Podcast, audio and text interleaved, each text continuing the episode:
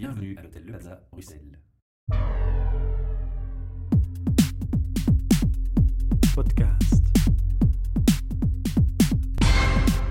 Bienvenue pour un nouvel enregistrement de nos podcasts depuis l'hôtel Le Plaza à Bruxelles qui, comme chaque mois, nous accueille. Aujourd'hui pour une interview HR Meetup, rubrique at Work. Je retrouve encore une ancienne camarade de classe devant moi au micro, Laurence Baudson. Merci d'être venue euh, d'assez loin pour me, donner ton temps et partager ta passion avec nos auditeurs. On a eu donc euh, une enseignante infirmière, euh, deux enseignantes infirmières pour être précis au micro qui ont expliqué un peu le- leur vision par rapport à l'enseignement, leur expérience et les, les compétences qui en fait sont listées dans le métier d'infirmier. J'espère avoir aussi au micro des recruteurs dans le secteur infirmier pour un peu les entendre m'expliquer comment eux euh, recherchent les compétences chez un infirmier, comment ils filtrent euh, les, personnes qui, postulent pour un job. Et aujourd'hui, dans cette rubrique At Work, on va s'attacher à la partie euh, témoignage par rapport au vécu infirmier. Alors, je t'ai fait venir, Laurence, parce que tu, es une infirmière qui est active dans un secteur bien particulier, qui a ses spécificités, et on va en parler aujourd'hui. Donc, je vais te laisser brièvement te présenter, donc nous dire un peu quel est ton parcours et comment tu es arrivé à, à la situation où tu es actuellement. Alors, mon parcours. Je suis sortie de l'école il y a 15 ans. Je- Nursing de Mons. Nursing de Mons. Donc, je suis sortie comme infirmière graduée. À l'époque, on appelait le graduat. Et puis, j'ai fait une année de spécialité pour travailler dans les, dans les services de soins intensifs et d'urgence. Mhm. Et moi, je me destinais de toute façon de travailler dans un service d'urgence. C'était ta passion et ta volonté. C'était ma passion et ma volonté depuis des années. Pourquoi les urgences? Tu avais déjà une, une vision ou une image de ce service en particulier par un témoignage autour de toi ou... Non, non, une, une envie depuis, depuis la petite enfance, euh, commencer par D'être utile vraiment dans le terrain actif, dans l'urgence. Voilà, d'être utile. euh, je voyais des, des ambulants, je voyais des secouristes travailler dans des préventifs principalement. Mhm. Et ça, c'était quelque chose. Je me voyais, je voilà. me voyais, je me voyais à leur place. ouais. C'était ça. Je voulais ça et c'était. Quoi, oui, l'idée enfant, c'est sauver les gens. Mhm. Mais évidemment, C'est le noble, hein, il va montrer autre chose, Voilà. va montrer tout à fait autre chose. Mais euh, voilà, c'est apporter vraiment euh, quelque chose aux autres. C'était vraiment ça. Donc spécialisation en soins intensifs Et urgence. et urgences. Ensuite, Ensuite, ben, euh, j'ai commencé à travailler directement dans un service d'urgence. Puis, de fil en aiguille, quand on travaille dans un service d'urgence, on côtoie beaucoup de personnes des services d'incendie, notamment des ambulanciers. Donc, j'ai travaillé en même temps, en parallèle, dans un service d'incendie comme ambulancière. Donc, je travaillait. euh, c'était mi-temps, mi-temps? Non, j'étais en plus de mon temps plein à l'hôpital. Quel courage Et puis, il faut savoir que quand on est aux urgences, on est tous des passionnés. euh, c'est un métier tellement particulier, on fonctionne à l'adrénaline aussi. Mhm. hein, et cette adrénaline, euh, on en redemande. Et donc, et quand on est jeune, quand on n'a pas encore d'enfants, et donc euh, après, son, après son travail, on a encore du temps à donner, ben, j'ai aussi fait des préventifs euh, dans, dans pas mal euh, de, de soirées ou de- de- de- d'événements tels que le Dour Music Festival et, et autres. Pour ceux qui connaissent pas du tout le secteur, c'est quoi le préventif? On va vulgariser en quelques Alors, ben, c'est très simple. C'est euh, là où il y a un rassemblement massif de personnes, on Être met à disposition, être présent, voilà, des gens du monde médical pour pouvoir apporter les premiers soins, stabiliser en cas de nécessité, pour pouvoir après ensuite euh, transporter vers un milieu hospitalier. Mhm. C'est aussi simple que ça. Tout ce parcours que tu viens de citer, ça représente quelle quantité d'années en, en expérience professionnelle? Alors, en expérience professionnelle, ben, ça fait 15 ans. 15, 15 ans que je suis de- Ah. dessus. Et puis, mes Et cours- jamais changé d'urgence depuis Jamais. Jamais. Ouais, donc la passion est vraiment restée. Ah oui, oui, tout à fait. Sauf que avec euh, de fil en aiguille, en travaillant dans le service d'incendie, quand on est infirmière, donc on a une certaine spécialité, on nous demande de donner des formations permanentes aux ambulanciers. Et donc tu es devenue formatrice. Donc je suis devenue formatrice et je suis rentrée dans une école qu'on appelle les écoles d'ambulanciers. Il y en a une par, par province. Mhm. Et j'ai commencé à être chargée de cours et aujourd'hui je suis chargée de cours et je suis coordinatrice pédagogique de cette école. Ah, donc tu pourrais même nous faire encore une interview après sur le Si côté voulais, euh, oui. Mais, enseignant. mais, mais c'est de l'enseignement Mhm. qui reste de, terrain, donc de, de l'enseignement de Exercice courte pratique. durée. C'est un peu comme les voilà. formations de la Croix-Rouge qu'on fait pour sauver une vie, etc. non? C'est ça, oui. Mais c'est beaucoup plus long. C'est beaucoup plus, complexe, long parce que c'est pour, pour les ambulanciers. Mais donc, on reste en lien direct avec son lieu de travail. Et donc, moi, j'ai la chance de travailler avec des gens que je forme. Mhm. Et donc évidemment, C'est très riche parce que on vit dans une classe quelque chose, on forme quelqu'un, on lui met le pied à l'étrier et, on, le voit, sur voit le, résultat quand il est sur son cheval. Ouais, voilà, il y a déjà eu des regrets Pardon? Il y a déjà eu des regrets, des, fois où tu t'es dit, oh, là, il aurait pu... Euh, non. Non, ça va. Non, non, parce que je pense que j'essaie de faire passer une passion et je leur dis toujours d'emblée. On sent déjà ici. Si, si, je, si je vous arrête, c'est parce qu'en mon âme et conscience, je pense que vous n'êtes pas, vous pas à la bonne place. Ah, ça arrive parfois? Ça arrive. À quoi c'est dû? C'est des gens qui ont mal compris ou... Des gens qui n'ont mal compris, qui n'ont pas perçu le métier ou tout simplement. Ou qui font ça parce que c'est le côté euh, j'ai un travail garanti? Pour certains, oui. Mhm, Or, c'est oui, c'est un travail garanti, mais c'est un niveau de pénibilité qui est assez important. Et Alors justement, on va pas avancer trop vite dans l'interview. c'est une des questions que je vais te poser. La, première question que je vais te poser avant, c'est quand tu sors de, du cycle scolaire. Bon, moi, je, n'ai pas souhaité le terminer jusqu'au bout. Ce mhm. n'était C'était pas mon truc, c'est clair. C'était pas ma passion.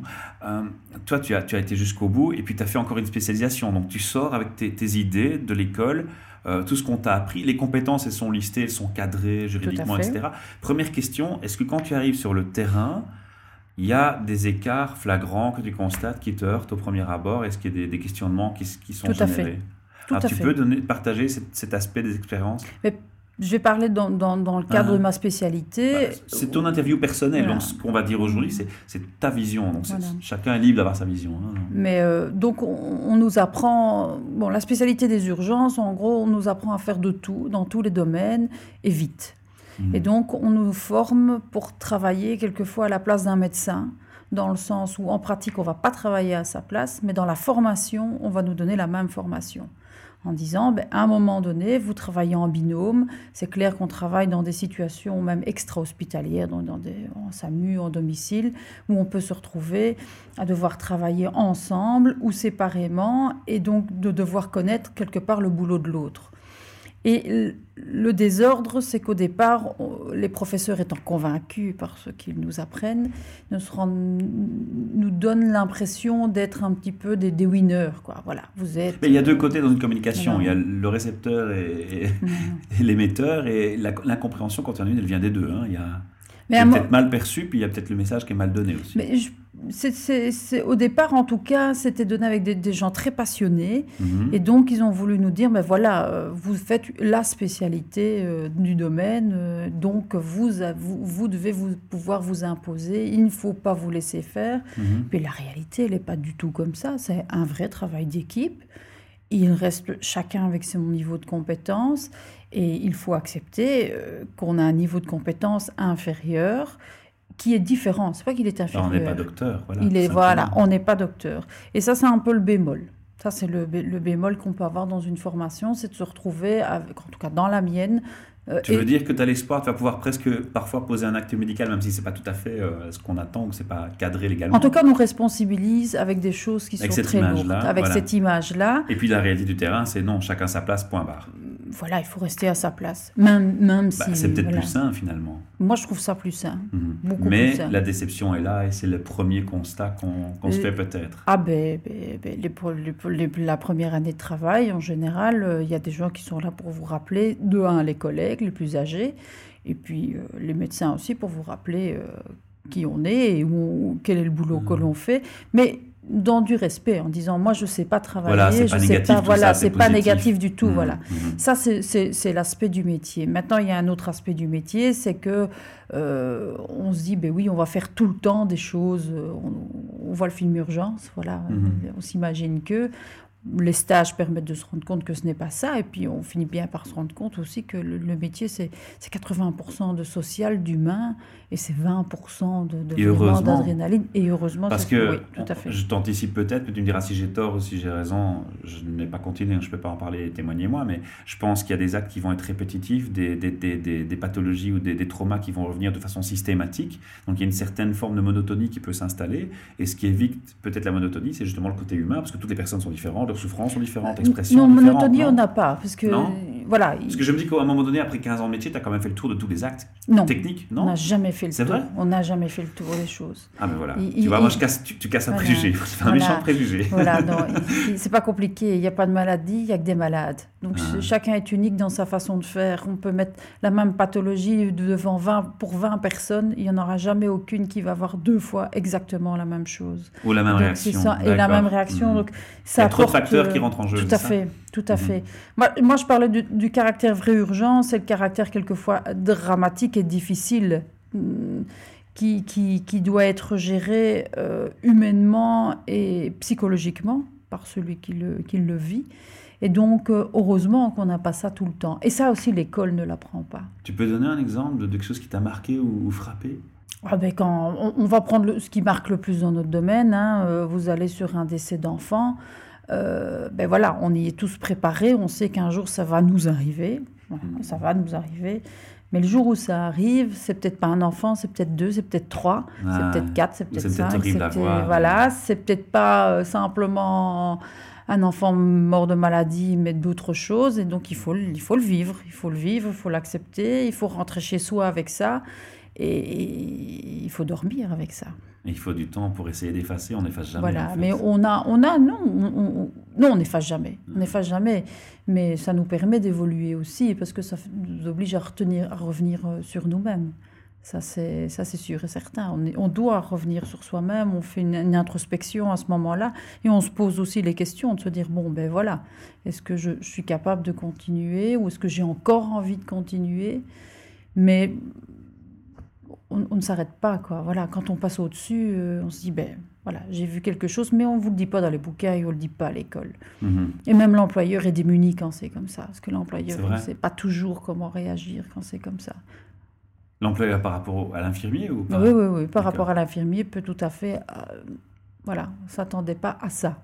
Mhm. Mais bon, Des surprises tous les jours. oui.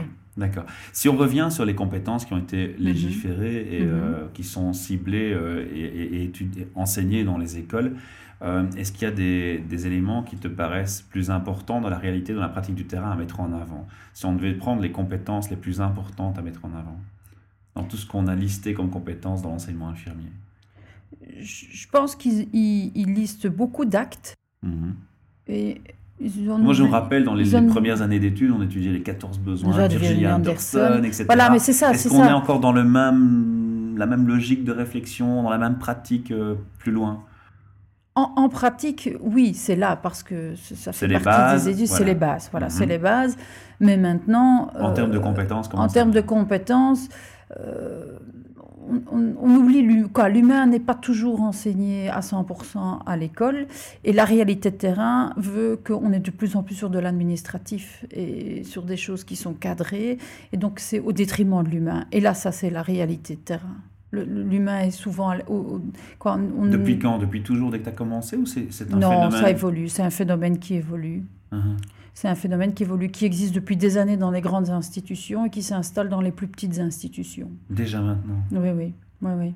Et donc, il y a vraiment le, le temps qu'on pouvait accorder à quelqu'un dans les soins, ce temps maintenant est minuté, Mhm. est cadré et minuté. Il y a des infirmières dans des services qui se retrouvent euh, deux infirmières pour 35 patients. C'est juste ingérable. C'est juste inhumain, ingérable. c'est le bon terme, c'est inhumain. Voilà, c'est- juste ingérable.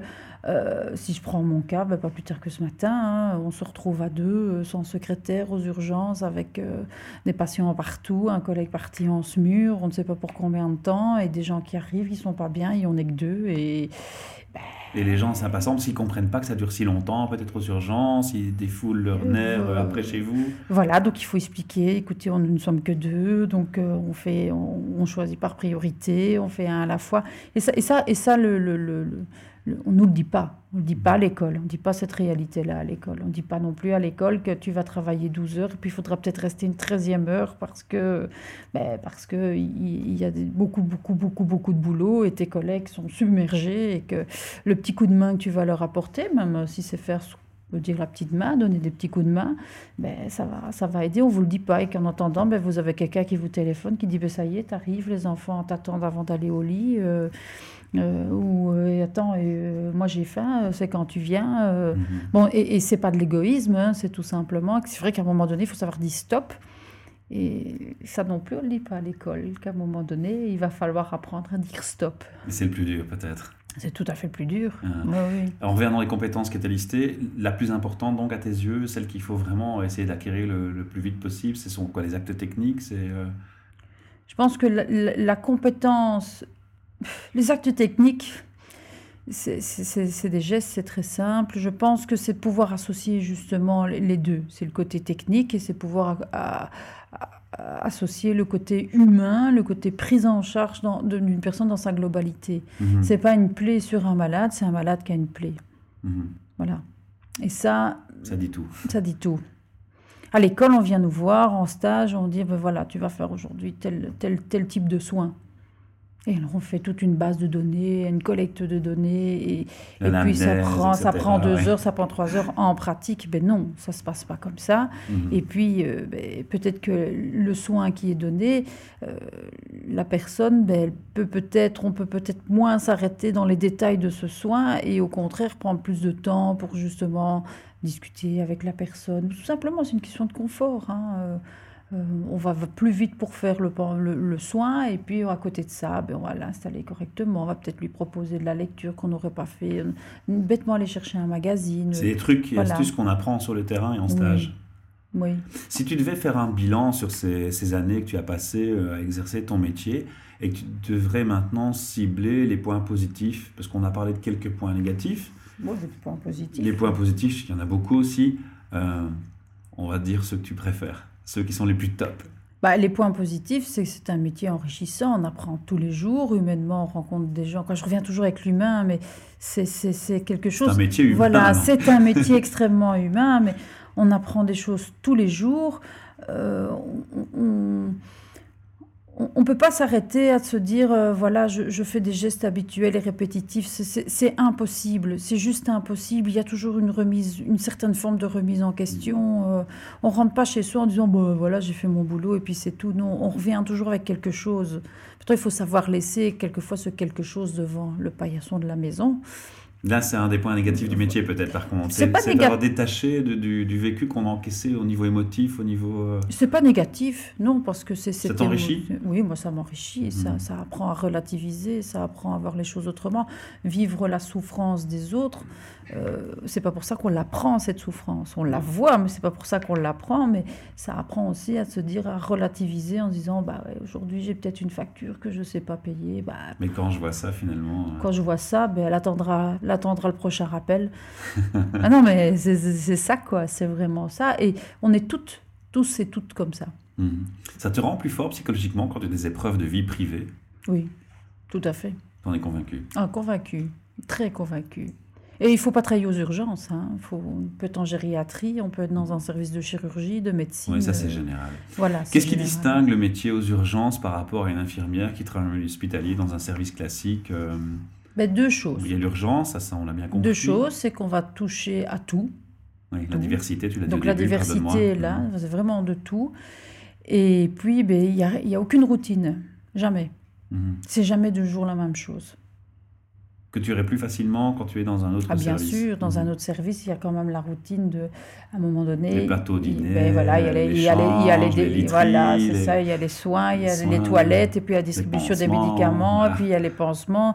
Tandis que nous, c'est, voilà, ça n'a jamais la, deux fois la même saveur. Jamais le même planning. Ah non, c'est impossible. C'est juste impossible d'avoir le même planning.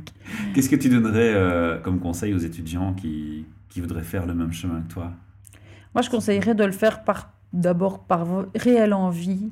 Par passion. Et par passion, oui. Mhm. Ouais, Parce que c'est un métier pénible pour les horaires, très pénible. Parce que voilà, il faut savoir que. C'est quoi les horaires? Bah, Les horaires, c'est des nuits, c'est des week-ends. C'est quelquefois faire un week-end de jour. Et puis le lundi, le mardi, le mercredi, on fait la nuit. On a congé trois jours. Et puis hop, on refait à nouveau une journée de jour. Et puis on est reparti.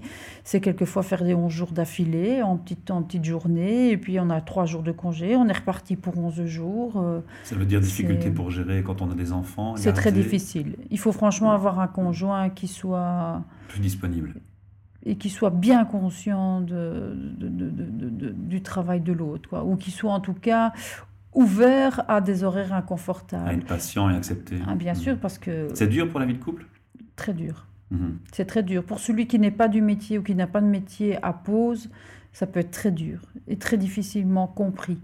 Comprendra pas que ben, les fêtes, on les passe pas tous tout le monde ensemble. Euh, les nuits, c'est pas toujours ensemble. Les vacances, ben, on n'a pas nécessairement des congés comme on veut. Et quand on a décidé d'avoir des congés, ben, quelquefois, on vous dira, ben non, il faut que tu travailles quand même encore un peu plus.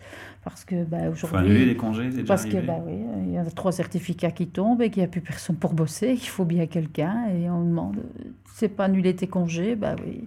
Et la plupart, on va dire oui. Oui. La plupart, on va dire oui. Et on leur donne un grand coup de chapeau. Ben oui. un beau, beau, beau métier. Euh, ok, moi, j'ai pas accroché, mais euh, je suis admiratif tous les jours devant ce métier. C'est aussi pour ça que j'ai choisi de faire la rubrique euh, avec la, trilogie sur, sur ce métier-là en premier en particulier. Merci pour ton témoignage. On a dépassé les 15 minutes largement, mais c'est ta passion parler, donc c'était chouette. tu es la bienvenue au micro quand tu le souhaites pour parler d'un autre, autre aspect de ton métier. Voilà. Merci Laurence. À bientôt. Merci à toi. Au revoir. Podcast.